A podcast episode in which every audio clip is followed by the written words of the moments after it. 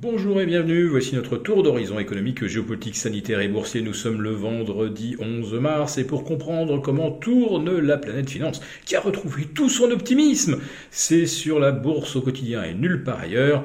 Et l'épisode du jour s'intitulera Les taux remontent, pas de récession, youpi Ouais, euh, on retrouve euh, aujourd'hui euh, un rendement des OAT à 0,78 finalement tout proche des sommets euh, de la mi-février à 0,80 avant que ne surgisse le conflit ukrainien qui avait euh, bien sûr provoqué euh, une fuite vers la sécurité et donc une rechute de ces mêmes OAT jusque vers 0,50.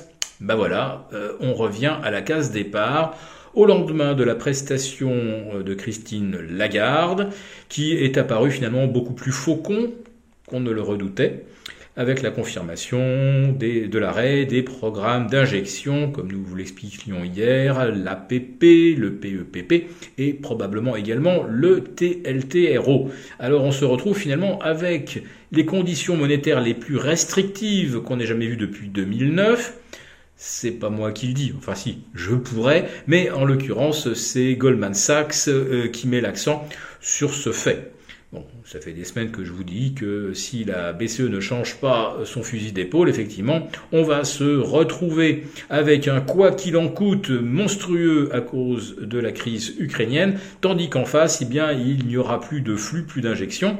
Donc là, euh, l'effet de ciseau risque d'être assez coton. Alors aujourd'hui, c'est Monsieur Villeroy de Gallo, le patron euh, de la Banque de France, qui lui dit qu'il n'y a pas de récession en Europe.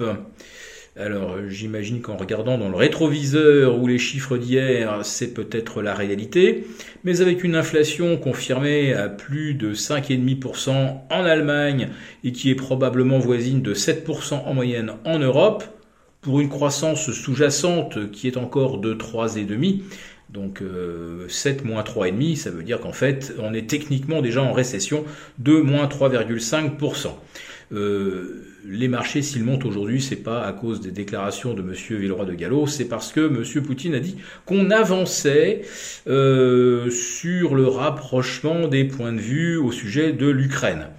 Alors en fait, il suffit de remonter 72 euh, heures auparavant à ces déclarations de M. Zelensky expliquant que euh, l'adhésion à l'OTAN, ça lui était sorti de la tête, ce sont ses propres mots, et qu'on pouvait éventuellement discuter du statut du Donbass, et que bien sûr, il renonçait à, cette revendication de récupérer euh, la Crimée. Alors on verra bien ce que donnent les pourparlers en Turquie ce week-end.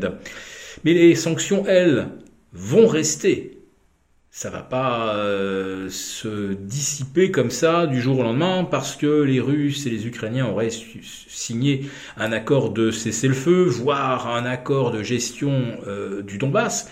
Euh, les sanctions que les Occidentaux ont décidées contre la Russie, elles ne sont pas conditionnées à un cessez-le-feu, à une revendication. Je, vous demande simplement de, de voir ça tellement c'est énorme quelles sont les exigences de l'Europe? Est-ce que l'Europe, à un moment, propose de lever les sanctions au cas où Poutine s'engagerait à? Non, il n'y a aucune proposition, aucune exigence. Autrement dit, même si le euh, problème militaire se règle en Ukraine, et pourvu que ce soit le plus tôt possible, mais pour nous autres occidentaux, acheteurs de gaz, de pétrole, et de toutes les matières premières indispensables en Russie et en Ukraine, euh, les sanctions, elles sont là pour durer, et les problèmes que cela engendre également.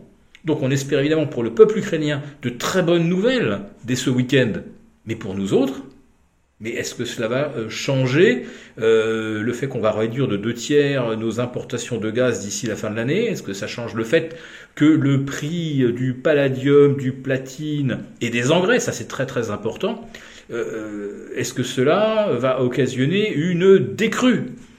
Peut-être un petit peu technique sur l'annonce d'une éventuelle signature de ce qui ressemblerait à un traité normalisant les relations entre la Russie et l'Ukraine. Mais je le répète, les sanctions sont faites pour durer. M. Poutine a annoncé hier la nationalisation des entreprises occidentales qui abandonnaient leurs activités en Russie. Je vous rassure, Renault a simplement suspendu la production pour des problèmes logistiques, euh, mais n'envisage pas donc de fermer ses usines. Bah, si jamais Renault le fait, Avtovaz redeviendra russe. Avtovaz, c'est euh, une filiale de Renault depuis seulement 2017. Hein. Voilà. Donc pour les entreprises occidentales, pour les banques, la confiscation de leurs avoirs, tout ça, euh, c'est définitif. Donc il ne faut pas s'emballer. Le CAC 40 rebondit aujourd'hui, certes, aux alentours des 6360. Ça fait 300 points repris sur la semaine. Réjouissons-nous-en.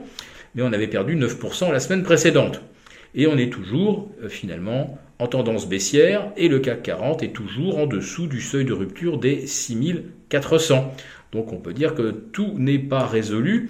Et si on regarde du côté des indices américains, on a toujours, euh, un S&P 500 en dessous des 4350 et même des 4300. Un Nasdaq sur la corde raide juste au-dessus des 13, des 100. Euh, la situation reste techniquement extrêmement compliquée pour les indices européens. Alors une petite mention spéciale quand même pour l'indice DAX euh, qui va gagner pratiquement 7% euh, sur la semaine avec euh, sa hausse de 8% de mercredi. là, c'est une performance qu'on n'a pas vue depuis le mois de mars 2020, fin mars 2020. donc ça nous dit 6% de hausse c'est le genre d'écart que l'on ne, voit que dans des marchés baissiers en général, voilà, à l'exception, comme je le disais, de fin mars 2020.